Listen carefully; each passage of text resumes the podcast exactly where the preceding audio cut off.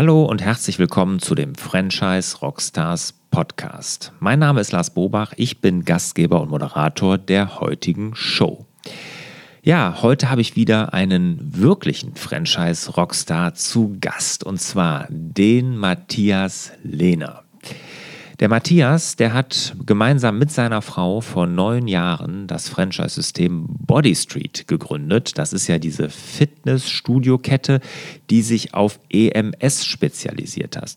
Und wem das nicht sagt, EMS, das erklärt Matthias in dem Interview, was das ist, wie und ob es überhaupt funktioniert. Also das ist schon mal interessant, aber viel interessanter noch ist, als er über seine Herausforderungen und auch einen Fehler gesprochen hat, den er als Franchisegeber gemacht hat, wirklich ganz, ganz offen, ehrlich und super sympathisch. Noch interessanter finde ich allerdings, und das muss ich wirklich sagen, das habe ich noch nie gehört, nämlich was er macht, um als Arbeitgeber attraktiv für junge Talente zu sein. Da geht er einen ganz, ganz interessanten Weg.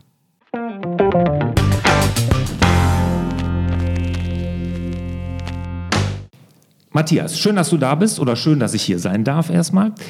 Lass uns doch mal direkt an den aktuellen Zahlen von Body Street teilhaben. Also, wie viele Franchise-Nehmer habt ihr? Wie ist euer Umsatz? Welches Verbreitungsgebiet und und und? Ja gut, also gestartet haben wir ja in, in, im deutschsprachigen Raum in Deutschland, relativ früh auch ähm, inklusive Österreich. Äh, jetzt erst seit zwei Jahren sind wir auch im nichtsprachlichen, nicht deutschsprachlichen Ausland, Italien, United Kingdom, den USA und brandaktuell in Ostafrika, Tansania genau. Ähm, die Golfstaaten sind im Aufbau. Aber um es in Zahlen zu bringen, wir liegen jetzt bei etwas über 290 Franchise-Standorten, äh, betrieben von etwa 170 Franchise-Nehmern, die häufig Multi-Unit-Franchise-Nehmer sind. Und ja, die beschäftigen insgesamt über 1000 Mitarbeiter und das sind sieben Länder. Also für zehn Jahre Franchising sind wir da mega stolz. Mhm. Das gesamte System hatte im Jahr 2017 42 Millionen Euro Umsatz äh, generiert und wir werden dieses Jahr nochmal so hm, gut 10 Prozent äh, drauflegen. Das hängt vor allen Dingen auch damit zusammen, dass wir äh, die Qualität im Studio äh, verbessert haben und damit auch äh, in der Lage sind, äh, vom Kunden etwas mehr zu bekommen als wir in der Vergangenheit. 40.000 Mitglieder heißt 160.000 Personal Trainings jeden Monat und Ende diesen Jahres werden wir dann insgesamt das 12 Millionste Personal Training nach der Body Street Methode durchgeführt haben. Das ist in diesem Sektor Weltrekord. Wahnsinn, ja, sehr beeindruckende Zahlen. Wie viele von den 290 Standorten sind außerhalb von Deutschland? Mm, ja, die knapp 30 in Österreich und Rest ähm, 40, knapp 40. Knapp 40, ja. Also die Länder, die Internationalisierung, hast du mir eben im Vorgespräch erzählt, baute ja gerade Exakt. erst auf. Ne? Ich finde aber ganz interessant die Geschichte, wie du zu so einem EMS-Studio, also erklär vielleicht mal ganz kurz, was EMS ist, wenn jetzt hier jemand zuhört, der das noch nicht kennt und wie du dazu gekommen bist. Ja, EMS ist äh, Elektromuskelstimulation, das heißt, man ähm, trägt eine Weste und Gurte, in die Elektroden eingebaut sind. Diese Elektroden stimulieren den Muskel, sie führen den Muskel zur Kontraktion und man muss eben mit seiner eigenen Muskelkraft äh, dagegenhalten. Das Prinzip ist vier Sekunden Anspannung, vier Sekunden locker halten und das äh, eben nicht in einer Region wie so ein Gürtel um den Bauch, sondern den ganzen Körper.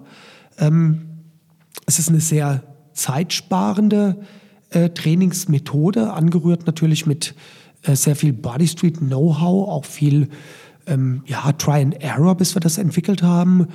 Ähm, wir nennen es die Body Street Methode. 20 Minuten, einmal die Woche.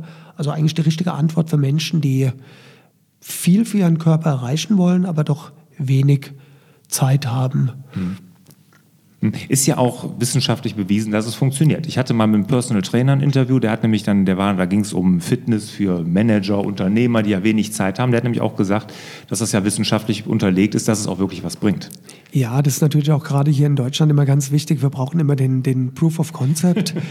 ähm, das Interessante ist, dass die, die Elektrotherapie im medizinischen Bereich, also ich möchte sagen, sogar die Mehrzahl wahrscheinlich der, der arbeitenden Bevölkerung hatte mal irgendwann irgendwo im Leben eine elektrotherapeutische Anwendung, sei es die Schulter oder Rückenprobleme oder äh, äh, der Oberschenkel nach einem, äh, vielleicht nach einem Skiunfall. Mhm. Also Elektrotherapie kennen wir und ähm, ja, die, die, die Älteren, die sich noch an Rocky 3 erinnern, ähm, der Russe, gespielt von Dolph Lundgren, hatte ja mit Elektromuskelstimulation, man nannte das auch The Russian Method, mhm. äh, mit Muskelstimulation trainiert, während das ein Amerikaner, Rocky Sylvester Stallone, mhm. seine Skippings da in den Rocky Mountains gemacht hat. Also es ist eigentlich eine uralte Methode, die in der Medizin und im Profisport eingesetzt wird.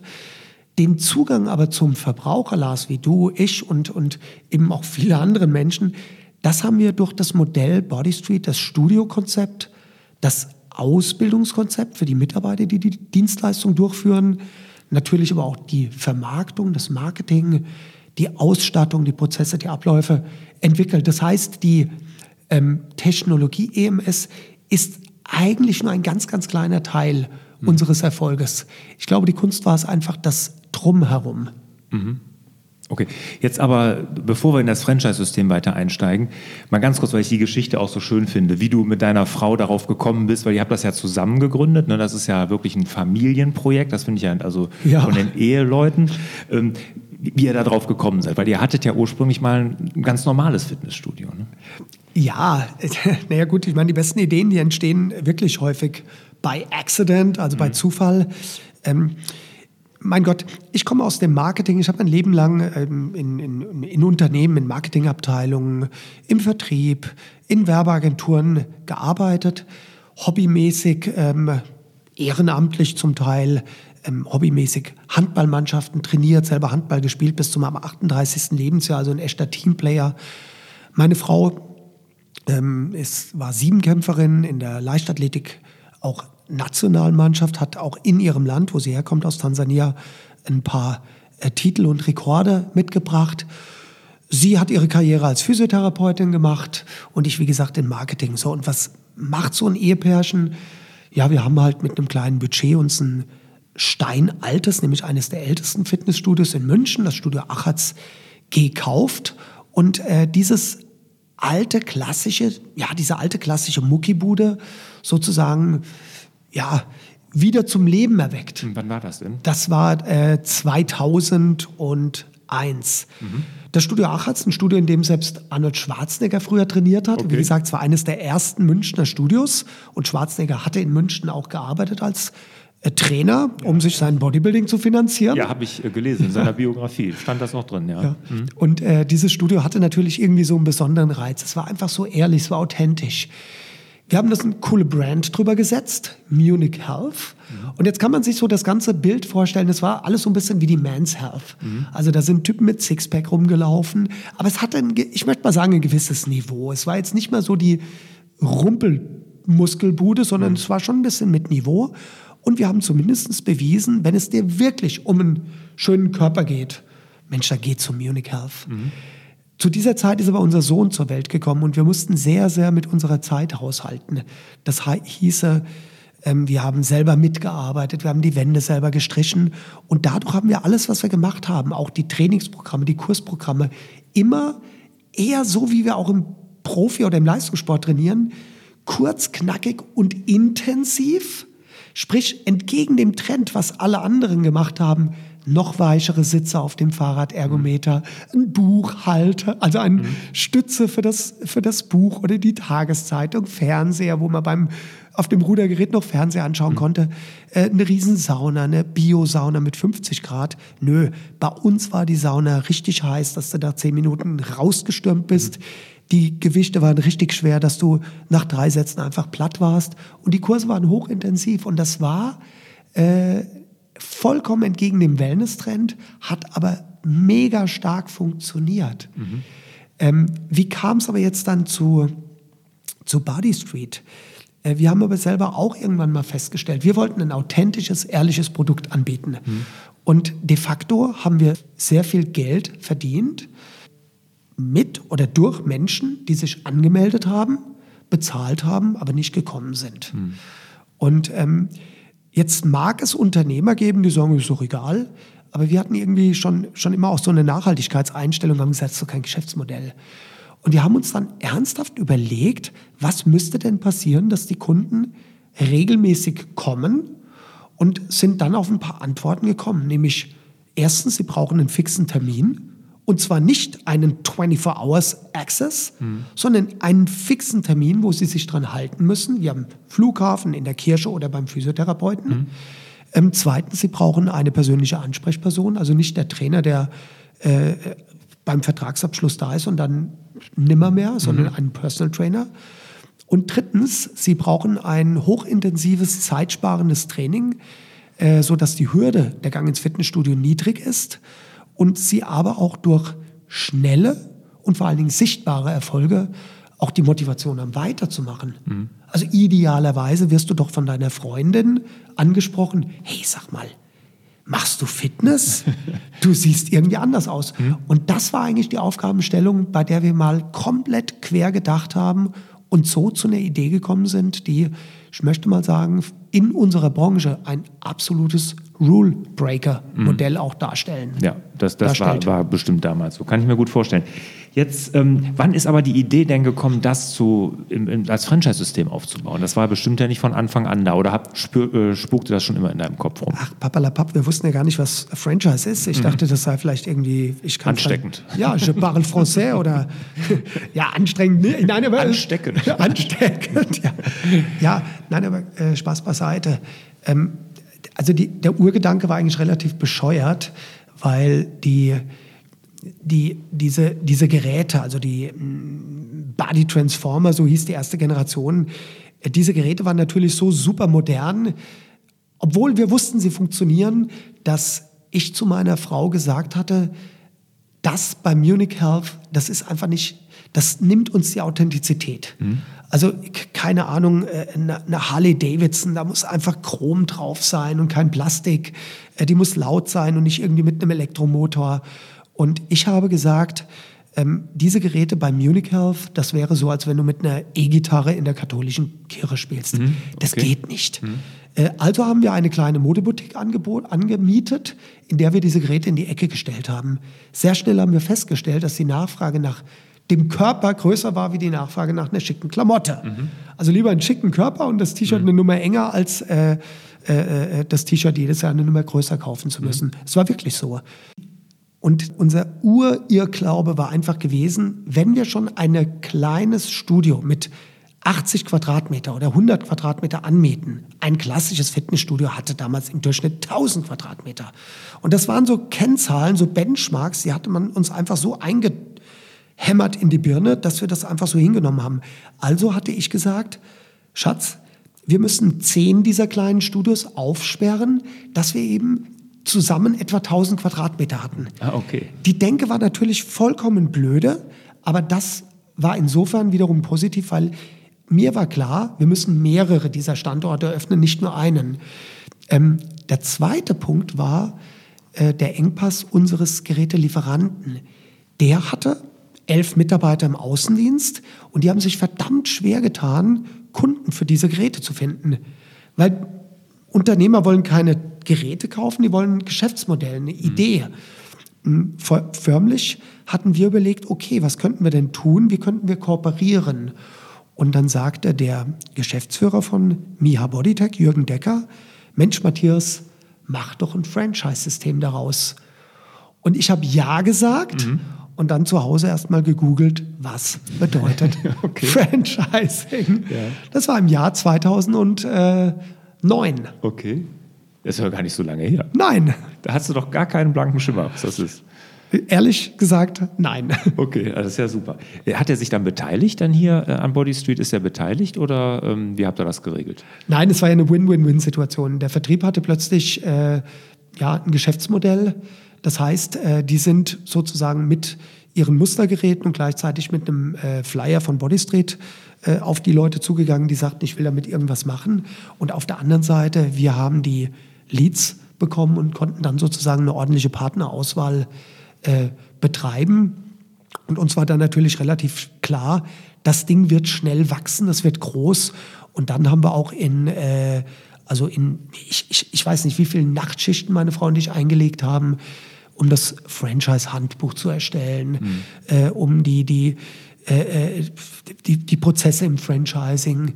Ich habe mich umgeschaut, wer könnte in unserer Franchise-Zentrale, äh, wie könnte mein erstes Team aussehen. Da haben wir uns wirklich reingekniet und auch, und das war, glaube ich, vollkommen richtig, in einem ganz frühen Stadium Kontakt mit dem Deutschen Franchise-Verband aufgenommen. Mhm. Da bin ich sehr dankbar, weil das war die größte Hilfe, sich mit erfolgreichen Franchise-Gebern austauschen zu können. Mhm. Jetzt werden die Zahlen natürlich noch beeindruckender, wenn man überlegt, erst seit neun Jahren macht ihr das ja. Ne? Ich habe das ja gerade mal hochgerechnet. Das ist ja toll. Also das, ja, das sind ja Wahnsinnszahlen. Also wirklich toll. Ähm, was sollten denn jetzt potenzielle Franchise-Nehmer über Body Street wissen? Was würdest du sagen? Was ist denn, oder was die nicht jetzt wissen könnten schon? Ich meine, EMS-Studios gibt es ja mittlerweile, ihr habt ja mittlerweile auch einiges an Konkurrenz mhm. bekommen. Aber was sollten die denn über Body Street wissen? Was macht euch aus? Ach Mensch, man muss halt immer eines sehen, die, ein, ein gutes Franchise-System, man muss sich da die Zahlen so ein bisschen dauerhaft anschauen, wächst das System dauerhaft, äh, verbessert sich die Qualität, gibt es klar definierte Qualitätsstandards, gibt es ein Krisenmanagement, gibt es Benchmarks, Benchmark-Systeme, Kennzahlen, welches Know-how, welche Werkzeuge, welche IT-Investitionen sind in der Franchise-Zentrale vorhanden. Also man muss sich das wirklich genau anschauen und vergleichen. Gute Franchise-Systeme haben in der Regel sehr mh, mm, klare Qualitätsstandards. Das klingt zunächst immer auch erstmal so ein bisschen wie so ein Korsett. Mhm. Ähm, aber das ist letzten Endes das, was den Franchise-Partner auch am meisten schützt, weil wenn man in ein System eintreten möchte, dann möchte man möglichst viel Sicherheiten, Freiheiten und idealerweise auch eine, äh, eine Exit-Strategie. Ähm, aber wenn man drin ist, dann möchte man einfach Sicherheit haben, dass man in diesem System ähm, permanent geschützt wird und eben auch nicht durch seine Franchise-Nehmer-Kollegen möglicherweise Schaden zugefügt ja, bekommt, mhm. weil der Verbraucher da draußen oder die Medien, die sagen nicht, oh, da hat ein Franchise-Partner von Bodystreet äh, seinen Mitarbeiter schlecht behandelt, sondern mhm. dann heißt es, Bodystreet behandelt Mitarbeiter schlecht. Mhm. Und das würde bedeuten, dass jeder Partner bei der Akquise, bei dem Rekrutieren von Mitarbeitern Nachteile hätte. Mhm. Und das sind für mich Kriterien, wo ich denke, wo jeder Franchise-Interessierte sich ganz genau unter der Haube anschauen muss, was leistet so ein System? Haben die Leute Skin in the Game? Also mhm. wissen die, wie das Geschäft funktioniert? Haben die selber eigene Pilotbetriebe oder Corporate Operated äh, Studios, wie wir das nennen. Und wenn diese Fragen mit Ja beantwortet sind, dann kann man sich so einem Franchise-Modell anschließen. Das Allerwichtigste ist aber, ähm, teile ich die Werte des Systems? Kann ich mich mit den Markenwerten identifizieren? Also bin ich das? Bin ich authentisch in dem? Und ähm, was sagt denn mein Gefühl dazu? Mhm. Also wir merken, dass die erfolgreichsten Franchise-Partner oder auch Mitarbeiter, die Karriere gemacht haben oder Karriere machen, äh, was die auszeichnet, ist in aller Regel so diese Leidenschaft und die Liebe zur Marke. Also die Integrität, wie man so schön sagt. Mhm. Die haben Spaß daran, äh, die behandeln die Marke mit viel Respekt, äh, identifizieren sich 100 Prozent, setzen den Fokus auf den Kunden. Das ist für unser Dafürhalten aus unserer Erfahrung viel, viel mehr wert als beispielsweise äh, ein hohes Maß an kaufmännischen Wissen oder ein großes Eigenkapital. Das sind Dinge, das kann man am Markt hm. äh, entweder fremd einkaufen oder fremd beschaffen. Aber so diesen Heartbeats, diesen Herzschlag hm.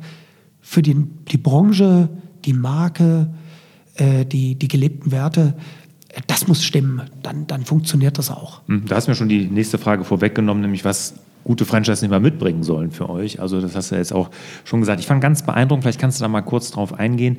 Ähm, bei dir im Büro hing ja ein Plakat an der Wand, wie sich so ein Franchise-System oder ein Franchise-Nehmer entwickeln sollte. Ne? So, so, so, ein Chart und das habt ihr unterteilt in, ich weiß gar nicht, Advanced und wie ihr das genannt habt. Ne? Und ähm, also das fand ich ganz toll mit Key Performance Indicator, was jetzt in jeder Phase irgendwie erreicht sein sollte. Also wie, wie seid ihr darauf gekommen, auf die Idee?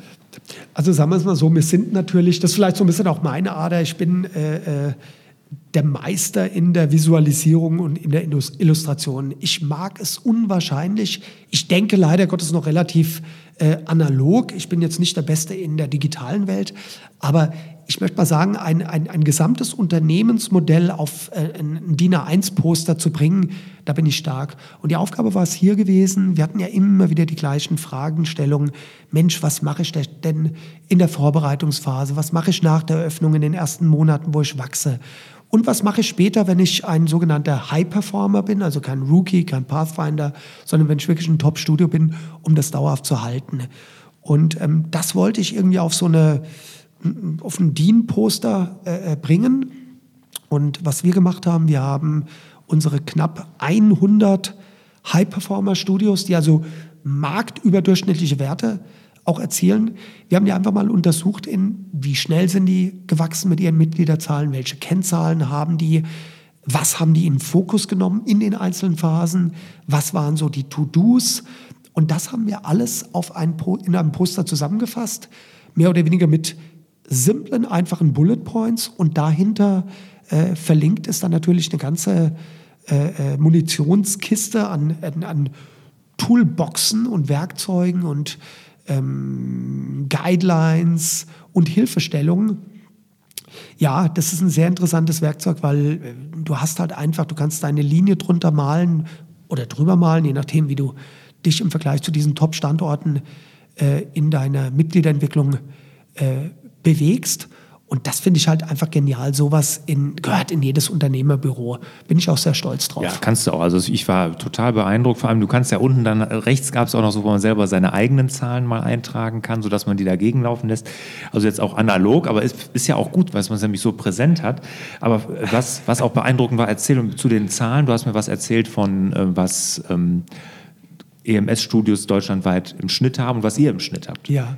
Also jetzt nochmal zu diesem Feld, Lars, das muss ich natürlich schon korrigieren. Also klar, man kann sich da seine Quartalswerte, so die wichtigsten Erfolgskennzahlen, die trägt man sich mit dem Kugelschreiber oder mit dem Filzstift dort nochmal ein auf dem Poster. Aber ich muss fairerweise sagen, diese Zahlen werden ja heute fast voll digital erhoben. Ja, also das, und, da gehe ich von aus. Also das war, war jetzt nicht ausschließend gemeint. und wir haben halt nur gesagt, also manchmal macht es trotzdem noch mal Sinn, wenn man eine Zahl, die da auf dem Computer blinkt oder in irgendeiner äh, äh Kurve oder Grafik gezeigt wird, manchmal macht es trotzdem noch mal Sinn, einen Stift in die Hand zu nehmen und die Zahlen mal auf so eine Liste draufzuschreiben, weil das sensibilisiert nämlich auch noch mal. Äh, ähm, total. Also das, und vor allem, du hast es ja immer an der Wand hängen. Du kannst ja. ja. nicht, du hast es ja nicht in irgendeiner Datei irgendwie in deinem Computer verschwunden, sondern du siehst es ja immer, immer ja. präsent. Das finde ich super. Wir haben, wir müssen eines machen. Die Fitnessbranche ist ja eigentlich eine Branche, die, die auf äh, Fläche hinarbeitet, also möglichst viele, viele Kunden. Äh, bei uns äh, funktioniert es ganz anders. Unser Geschäft funktioniert ja eher wie der Tennistrainer, der eben, ja, der Platz hat eine bestimmte Größe, der hat eine bestimmte Anzahl von Schlägern und ähm, der muss halt dann mit zwei Trainierenden auskommen und muss sich halt über die Woche mit seinem Platz vernünftig planen. Das heißt, unser, unser Geschäftsmodell ist Personal Training, zwei Kunden, ein Trainer und äh, wir können natürlich so eine, so eine Body Street, was die Kundenanzahl anbelangt, überhaupt nicht vergleichen mit einem klassischen Fitnessstudio. Nee, und das wollen wir auch gar nicht, weil der Kunde mhm. mag ja gerade dieses äh, Persönliche und das eben, wie gesagt, maximal zwei Kunden gleichzeitig trainieren. Mhm. Die Frage nach den Mitgliederzahlen, es hat vor leider danach nicht mehr, aber 2016 hat ein Webportal eine Studie gemacht, eine deutsche Studie. Und dort hat man äh, dann äh, gesagt, wie viele Studios mit EMS-Technologie gibt es in Deutschland und wie viele Mitglieder haben die und so weiter und so fort. Und dann haben wir diese Zahlen eben mal genauer unter die Lupe genommen und haben festgestellt, dass sozusagen die, unsere Mitbewerber, häufig sind es Einzelkämpfer, ähm, manchmal aber auch ähm, Partner in doch kleineren Systemen, die vielleicht auch äh, Ressourcennachteile haben im Franchise-Support oder im Partner-Support, aber dass eben äh, der Durchschnitt, der Bundesdurchschnitt gerade mal bei 106 Mitgliedern pro Studio liegt. Mhm. Das ist vergleichsweise zu der Anzahl an Kunden, die so ein Personal Trainer hat, ist das schon eigentlich ganz gut. Garantiert viel. Also ein Tennistrainer, der 106 äh, Kunden hätte Oder ein Musiklehrer, der 106 Kunden hätte, würde mir echt sagen, wow, das ist ja gar nicht schlecht. Ähm, trotzdem Dazu muss man wissen, die kommen ja jede Woche. Ne? die kommen jede Woche. Jede Woche kommen die. Aber wir kennen aber auch die anderen, die wiederum die Zahlen. Der Kunde hat einen gewissen Anspruch. Äh, da muss ein gut qualifizierter Mitarbeiter da sein, die Einrichtung, der Sound, die Hygiene. Und das kostet Geld. Auch, auch die Standorte, die man braucht, da muss ein Mitarbeiter auch stolz drauf sein, dort zu arbeiten. Das kann nicht irgend so ein Innenhof sein. Und äh, mit 106 Mitgliedern, da ist man ja bestenfalls, wenn man selber 50 Stunden im Laden steht, so ein bisschen über Break-Even. Ähm, wir haben im Gegensatz zur Branche im Schnitt über 150 Mitglieder und unsere Top-Partner sogar über 300. Und da zeigt sich doch, dass wenn die Prozesse stimmen ähm, und die Abläufe, äh, dass man das Body Street nicht nur mehr Standorte hat, also einen höheren Markenbekanntheitsgrad damit auch erzielt, eine höhere Signal- und Sogwirkung auf dem Arbeitsmarkt, auf dem Mitarbeitermarkt hat, sondern dass bei Body Street der Franchise-Partner auch offensichtlich äh, ein ganz ordentliches Geld verdienen kann. Und bei aller Liebe zum Beruf, ähm, äh, am Ende des Tages muss der Franchise-Partner Geld verdienen. Das ist klar. Aber ihr, dass ihr 50 Prozent mehr macht als der Bundesdurchschnitt, das ist ja schon mal sehr beeindruckend. Und man muss dazu ja sagen, es gibt ja pro Studio, das hat es mir auch verraten, es kann ja nicht einer sich noch ein drittes Gerät oder ein viertes da reinstellen, um das zu wachsen, sondern es gibt immer nur zwei. Ne? Und das ist ja schon fast eine logistische Herausforderung, ne? dann Ja. so viele Kunden da durchzukriegen. Jetzt, was mich aber interessieren würde, 50 Prozent erfolgreicher als ein Standard-EMS-System. Warum? Wo erklärst du den Erfolg von Body Street da? Ach, ich glaube ganz einfach, dass wir trotz, also wir haben, natürlich haben wir zum einen die Größe, wir können in die wichtigen Aufgaben, die es heutzutage gibt, investieren. Ähm, Simplifizierung ist ein ganz, ganz wichtiges Thema. Wir haben nun doch mit sehr jungen Mitarbeitern zu tun. Ein Studiomanager heute, der ist mitunter mit 22 schon Studiomanager, sprich verantwortet eine kleine Einheit mit äh, drei Mitarbeitern, hat ähm, alle Aufgaben, die man in einem Unternehmen erfüllen muss, also ein bisschen Logistik, Einkauf, äh, Verwaltung, aber vor allen Dingen diesen direkten, diese, dieses Empathie-Business, also den direkten Kundenkontakt, äh, haben diese Leute zu managen in einem sehr jungen Alter. So. Und äh, wir wissen, die Kunst ist es einfach, diese Sachen zu simplifizieren. Nur dann kannst du sie beschleunigen. Wir haben eine riesen Aber im Herausforderung. Marketing musst du ja auch was tun, sonst kommen ja nicht so viele Leute rein. Ja, wobei das beste Marketing, auch hier wieder der Vergleich mit dem Tennistrainer oder dem Musiklehrer, das beste Marketing ist einfach eine gute Arbeit. Also die meisten Kunden kommen einfach über die Weiterempfehlung. Und die dann als zweites, das sind die, die staunend vor dem Schaufenster stehen und sagen, das, das kann doch gar nicht sein. 20 Minuten pro Woche, das geht doch nie. Das muss ich mir aber mal genauer anschauen. Und der Rest ist dann natürlich Social Media. Wir haben insgesamt ein äh, Marketingbudget von knapp einer Million Euro. Äh, da profitieren die Franchise-Partner natürlich sehr. Es sind viele Point-of-Sales-Aktivitäten, die wir damit äh, entwickeln und bespielen, aber auch eine ganze Menge Social-Media-Marketing und Online-Marketing. Und ähm, also das sind definitiv die Unterschiede. Aber ich glaube, der Hauptunterschied ist wirklich diese gelebte Kultur bei Body Street. Also diese eingeschwörte Gemeinde. Ich glaube, dass äh, also die große Mehrheit der Franchise-Partner ähm, großen, großen Stolz, äh, sehr, sehr großen Stolz trägt, äh, diese Marke führen zu dürfen. Und das zeigt auch die zuletzt uns verliehene Goldmedaille für, den, für die Franchise-Nehmer-Zufriedenheit. Das ist ja wirklich eine richtige Erfolgsgeschichte. Also das ist ja Wahnsinn, was du da in neun Jahren geleistet hast. Aber wir wissen ja, wo viel Licht, da auch immer ein wenig Schatten. Und es gab ja bestimmt auch die ein oder andere Herausforderung als Franchisegeber zu meistern. Was war denn so die größte in den neun Jahren und was hast du daraus gelernt? Ja, also vieles, aber viele Dinge hatte ich ja schon, schon vorher im Sport als Handballtrainer gelernt. Nein, Spaß beiseite. Franchise-Systeme funktionieren ja so ein bisschen wie Fußballmannschaften. Ähm, kaum hast du einen Meistertitel, dann ähm, denken natürlich die Fans, das geht jetzt immer so weiter. Aber der Verfolger, der Verfolger ist ja eigentlich immer noch, der versucht ja immer noch diesen Meter mehr zu laufen. Und man könnte dann manchmal auch in so eine, ja, ich möchte mal sagen, in so eine äh, Komfortzone zurückfallen und dann verliert man auch schnell seine Position. Ähm, das zweite ist die Teamchemie.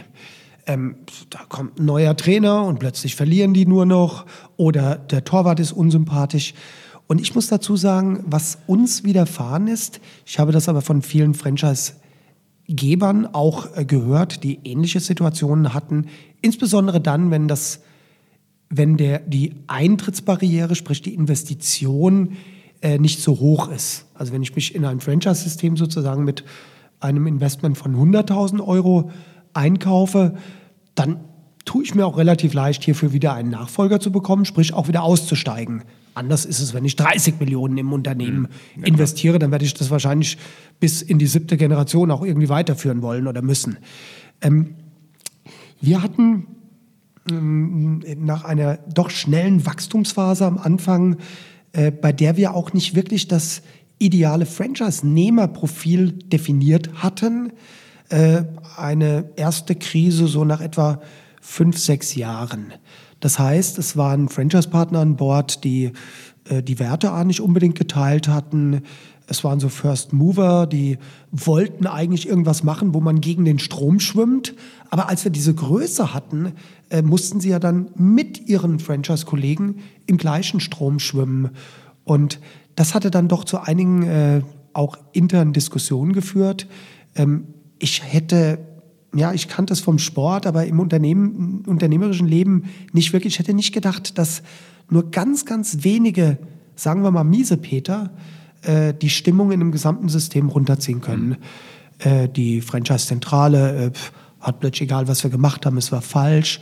Und es hat sich sogar so eine kleine Truppe aufgebaut. Wir nannten sie dann Renegades. Okay. Ja, man muss das ja dann irgendwie noch ein bisschen auch mit einem Schmunzeln sehen. Mhm. Aber diese Renegades haben uns das Leben schwer gemacht. Und, was, hast, was habt ihr gemacht dagegen? Ähm, ja, wir haben dann im Endeffekt, also wir haben sich zusammengetan und haben auch immer mehr Jünger gefunden, die sich denen angeschlossen haben. Wir zeigen es jetzt der Zentrale und wir haben Drohbriefe bekommen und wir mussten Stellungnahmen abgeben und so weiter. Also wir konnten einfach nicht mehr arbeiten und irgendwie habe ich gedacht, oh Gott, oh Gott, also die, puh, ja, also die ziehen, die, die, die hacken jetzt hier ein Loch ins Boden, mhm. da gehen wir halt zusammen unter. Mhm. Toll. Und ich bin der, als Kapitän wahrscheinlich noch der Letzte, der hier am Lenkrad stehen darf. Mhm. Und äh, wir haben aber dann Folgendes gemacht, wir wollten die Beweggründe rausfinden und wir haben dann gemerkt, äh, wir müssen mit jedem Einzelnen sprechen. Und dann haben wir festgestellt, dass die meisten eigentlich mehr oder weniger nur Ängste hatten und, und auch, auch, auch Sorgen oder vielleicht auch Probleme. Die konnten wir auch in den größten Fällen dann lösen und eine vertrauensvolle Basis wiederherstellen. Und bei einigen wenigen haben wir gemerkt, dass hier wirklich auch eine negative Intention daraus hervorging. Von denen haben wir uns dann auch äh, getrennt. Ja. Und ich glaube, das ist so die größte, so der größte Schmerz, wenn man sich von Geschäftspartnern auch trennen muss. Mhm ähm, weil ja, man, man, man, man hat sich gegenseitig vertraut und es tut irgendwie weh, weil man sich immer den Vorwurf macht, man hat da irgendwas falsch äh, gemacht. Und äh, ja, leider Gottes gab es dann auch wirklich bei einigen wenigen dann auch eben eine gerichtliche Auseinandersetzung, die mhm. wir alle gewonnen hatten. Mhm. Aber trotzdem, das, das, das ist kein Triumph. Nein, das ist überhaupt kein Triumph. Und das tat uns sehr, sehr weh. Was, was, hast denn, was würdest du denn anders machen jetzt?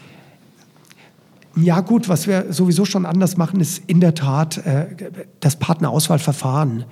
Äh, also du brauchst ein klares Profil. Was mhm. erwarten wir von dem Franchise-Partner? Mhm. Und das haben wir anders aufgestellt. Es ist kein Franchise-Verkauf, sondern es ist ein Partnerauswahlverfahren wie in einem Assessment. Mhm. Also sprich, wieder in der Sportsprache, passt der Spieler in meine Mannschaft? Mhm. Kann der dieses Spielsystem umsetzen? Will der das Spielsystem umsetzen? Und ähm, passt in das Trikot überhaupt? Mhm. Wie kommt denn der bei den Fans an? Werden die mhm. das Trikot Nummer 9 von ihm überhaupt tragen oder, mhm. oder, oder, oder, oder wie auch immer? Mhm. Eine zweite Sache, ähm, natürlich immer wieder Kommunikation, Kommunikation, Transparenz. Wir hatten eine zweite schwere Krise, das war das Jahr der Innovationen. Ähm, ein paar Jahre später. Wir haben es richtig gut gemacht. Wir haben in der Franchise-Zentrale ein ganzes Jahr lang Tag und Nacht geschuftet und haben neue Produkte entwickelt ähm, und, und ein Kochbuch und boah, wunderbar. Und dann haben wir gedacht, wir spannen die jetzt alle auf die Folter und machen das wie so ein Autohersteller. Mhm. Äh, bei, der, bei, der, okay. bei der großen Ausstellung, bei der großen Jahrestagung ziehen wir dann den Vorhang auf und dann kommen die ganzen Innovations. Mhm. So. Und damit die Franchise-Partner auch schnell diese einsetzen konnten, haben wir dann nach der Tagung ihnen die, ähm, sei es Produkte oder Bekleidungsstücke, auch oder Möbelstücke sogar einfach zugeschickt und in der Verpackung war dann die Rechnung drinne gelegen. Und es war total gut gemeint, um das schnell umzusetzen. Und also das war wahrscheinlich der dümmste Fehler, den wir machen konnten. Und seitdem sagen wir auch, nein, wir beziehen die Partner einfach in die Entwicklungen ein, transparent. Ja. Das verändert gar nichts an dem Produkt, aber sie sind einfach involviert. Und dann geben wir ihnen auch eine gewisse Zeit für die Umstellung, also nicht so dieses Überstülpen. Und da haben wir auch drei Monate lang also richtig schlechte Stimmung im System gehabt. Wir haben es hinbekommen. Hm. Ich glaube sogar, dass wir durch diesen äh, äh, kurzfristigen äh, äh, Rosenkrieg mit den meisten Partnern sogar noch enger zusammengewachsen sind, weil wir auch hm. gemerkt haben, dass wir uns auch nach einem Streit äh, äh, gut zusammenbringen. Aber das waren so die zwei größten, sicherlich die zwei größten, äh, äh schwierigsten mhm. Phasen, die wir durchlaufen mussten. Okay. Ja, äh, das kann ich mir gut vorstellen, wenn die da plötzlich so ein Paket kriegen mit einer Rechnung, dass sie dann sagen, wie sagt man so schön, ähm, Betroffene zu Beteiligten machen. Ne? Das ist, glaube ich, da ganz treffend. Ähm, Bevor wir das Thema Franchise verlassen, was ist denn jetzt zukünftig vom Body Street zu erwarten? Ihr habt ja große Pläne, habe ich ja erfahren. Erzähl mal ganz kurz darüber. Was, was habt ihr für Zukunftspläne? Ja gut, ich, also das ganz große Thema ist definitiv die der Erhöhung des Digitalisierungsgrades im Studio. Das heißt, alle Tätigkeiten oder alles, was heute im Studio gemacht wird, äh, teilweise auch von einem Menschen gemacht wird, was aber der Kunde nicht unbedingt von einem Menschen gemacht haben möchte. Mhm. ähm, äh, muss denn jetzt ein Mitarbeiter einen Anmeldebogen so mit selbstbeschreibendem mhm. Papier hinten dran ausfüllen oder kann sich der Kunde nicht an einem Terminal selber anmelden? Mhm. Äh, kann ein Kunde nicht auf dem Portal selber seine neue Bankverbindung eingeben? Also oder seinen Termin selber buchen. Mhm. Da ist ein riesen, riesengroßes Leistungspaket, äh, was wir machen werden, um einfach den Prozess im Studio zu vereinfachen. Äh, zentrale Services, die es dem Studiomanager einfacher machen, da arbeiten wir extrem dran, äh, haben auch äh, sehr viel Geld dafür jetzt in die Hand genommen, weil wir einfach sagten, wenn wir es schon machen, dann machen wir es richtig. Mhm. Das Thema Digitalisierung und auch Teilautomatisierung, also auch äh, Maschinen einzusetzen, die die Arbeit vereinfachen. Also ich kann jetzt noch nicht genau sagen, welche, mhm, okay. aber man darf sich das so vorstellen. Die haben ja in ihrem Studio natürlich eine Spülmaschine und die haben mhm. im Studio eine Waschmaschine. Mhm.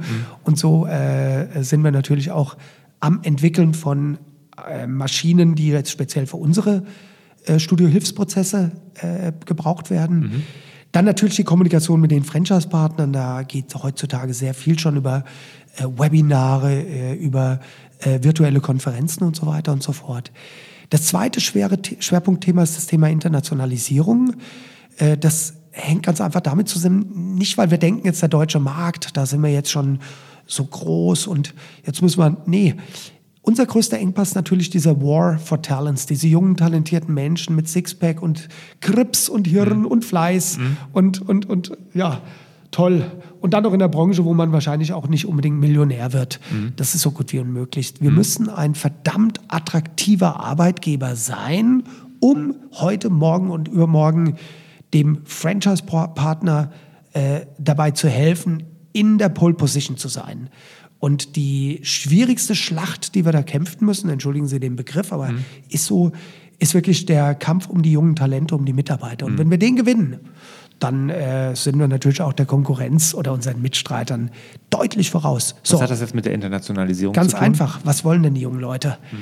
Die wollen für eine Marke arbeiten, wo sie stolz drauf sind. Und das sind internationale Marken. Mhm. Die wollen für eine Marke arbeiten, wo sie vielleicht auch mal die Möglichkeit haben, internationale Einsätze zu haben. Und das wollen wir gewährleisten, indem wir in den Hotspots dieser Erde Standorte haben. Okay. Und umgekehrt, Jetzt kommen wir zum letzten schwierigen Punkt. Simplifizierung haben wir aber gemerkt, dass wir durch unsere Erfahrungen im Ausland äh, haben wir gemerkt, dass wir doch hier in Deutschland einiges sehr kompliziert machen. Mhm. Wir lieben es ja komplex und die Amerikaner mögen es einfach und schnell. Mhm. Ja. Ähm, bei den Afrikanern sind wir dann äh, Ostafrikanern an die Herausforderung gestoßen, um Gottes Willen. Die sind ja nicht blöd, die sind gut ausgebildet, aber es gibt nun mal manche Begriffe, die kannst du auf Kiswahili gar nicht übersetzen. Mhm. Und wenn man dann das in Englisch sagt, das ist nicht unsere und auch nicht deren Muttersprache. Also mussten die Dinge simplifiziert werden. Und äh, last but not least, ähm, arbeiten wir permanent daran, die Arbeitsbedingungen, den, die Customer Experience, also das Produkt Body Street weiterzuentwickeln, dass die Trainingserfahrungen, die Trainingsergebnisse äh, einfach besser, besser und besser wird. Nur mit glücklichen und super zufriedenen Kunden und glücklichen, super zufriedenen Mitarbeitern kommen wir weiter. Mhm. Das sind die wichtigsten Kernaufgaben und da stecken wir also eine ganze Menge Zeit und Kraft und Projektteams rein, um das wirklich richtig gut zu meistern. Mhm. Super, das finde ich ganz, also wirklich super interessant, dass du sagst, gerade die Internationalisierung machst du mehr, um deine eigenen, um mehr Mitarbeiter zu rekrutieren oder die Jungen, diese, diese, wo du sagst, diese Young Talents dann zu kriegen, also um die Marke noch mal ein bisschen attraktiver zu machen. Ne? Ich meine, das ist ja eh dein Thema Markenbildung. Ne? Das hast, hast Exakt. Du, genau. Exakt. Genau. Ja, super. Mach mal unter das Franchise-System mal einen Strich. Vielen Dank dafür. Noch die zwei Schlussfragen. Erstmal natürlich, wie immer, was ist das Buch, was dich als Unternehmer und Mensch am meisten geprägt hat?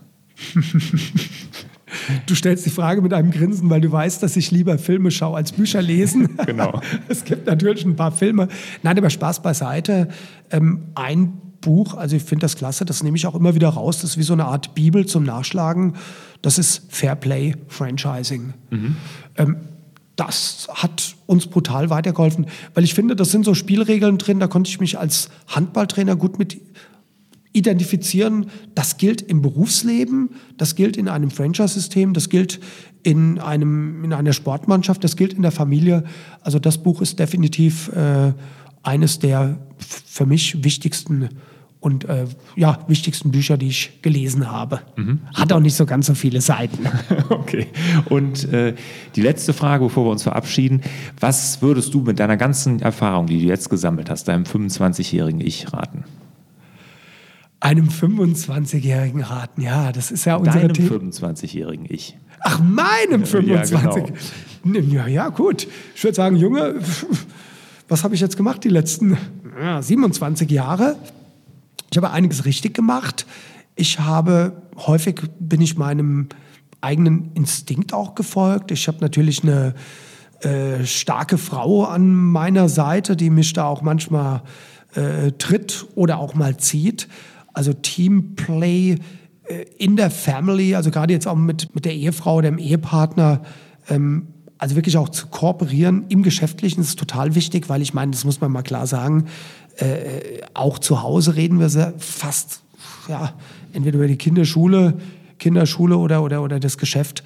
Und da muss eine gewisse Harmonie da sein. Äh, das haben wir gut hinbekommen, weil wir auch eine klare Aufgabenteilung haben. Meine Frau mehr so das Produkt und nicht mehr das Marketing, das passt. Ähm, ich würde mir auf jeden Fall empfehlen, du lieber Matthias, gib nicht auf. Du hast deine Vision und egal wem du das erzählst, da werden dir eine ganze Menge Menschen sagen, hey, äh, das funktioniert nicht, boah, nee, das klappt eh nicht, das schaffst du nie. Ach, dreh dich rum und sag, die Scheiße höre ich mir nicht an, ich, ich mache das. Wenn du, du musst eine klare Vision haben und die sollst du auch verfolgen. Und wenn du dann hartnäckig dran bleibst und wirklich auch deinen Traum dir verwirklichen möchtest, diese Vision wirklich dir verbildhaftest, dann wirst du jede Möglichkeit die dich dort einen Schritt näher bringt, auch wahrnehmen. Also gib nicht auf, lass dich nicht unterbringen, behalt immer deinen Humor dabei und ja, versuch aber dann, wenn du in einer bestimmten äh, Größe bist mit deinem Unternehmen, versuche abzugeben. Also führ das Ding nicht, bis du 99 bist, mhm. irgendwie weiter als der große Patriarch. Ähm, der einer, der ein Unternehmen aufbaut, diese Visionäre, das sind so Zehnkämpfer. Die können alles, aber eigentlich sind sie in keiner Disziplin wirklich Weltklasse. Mhm. Aber sie können alles und sie sind halt ehrgeizig. Die machen viel mit Muskel, äh, äh Muskelfleiß, unternehmerischen Muskelfleiß. Ähm, ich bin so stolz drauf, dass ich nicht nur einen tollen CEO äh, hier in, im Unternehmen habe, sondern auch tolle Mitarbeiter und äh, die Kunst ist es wirklich abzugeben, Verantwortung abzugeben, loszulassen, äh, den jungen Generationen und auch den Franchise-Partnern auch zuzuhören. Wer mich kennt, weiß, der Lena, der redet lieber, als dass er zuhört. Ja, das ist eine Schwäche, die ich habe. Und das würde ich meinem 25-jährigen Ich dann sagen, Mensch Junge, das Einzige, hey, du kannst dich jetzt noch ein bisschen verändern, hör ein bisschen mehr zu. Okay. und Ja, das wären so, lieber Matthias Lehner, 25, meine größten Tipps. Ich weiß aber, was du denkst. Hey, Alter, lasst mich es auf meine Weise machen. Ja, so war ich ja auch. Ich habe relativ stur mich selber immer auch durchgesetzt. Ja, ja. Als du das gerade mit der Vision sagst, das musste weitergehen, auch wenn die ganzen Nörgler kommen und sagen, das klappt eh nicht. Das hat mich so an meine ersten Bankgespräche erinnert, als ich mich selbstständig gemacht habe. Die Tatsächlich? Haben, ja, die ja. haben mir auch, ich habe vier Banken angefragt, von zwei sofort eine Absage gekriegt. Ja, aber das geht ja noch. Vier Banken ja. ist ja noch wunderbar. Es ja. gibt ja manchmal Dinge, da musst du ja noch viel härter. Da geht's ja, da musst du jahrelang dran ja, arbeiten. Walt Disney hat ja, glaube ich, 100 angefragt oder 50 oder so. Exakt. Ich weiß nicht, ne, ja. bis er dann seine Zusage hatte. Ja, genau. Okay, Matthias, vielen, vielen Dank. Hat super Spaß gemacht und ich wünsche dir und euch natürlich wieder mehr Zeit für die wirklich wichtigen Dinge im Leben. Ciao. Danke. Ciao.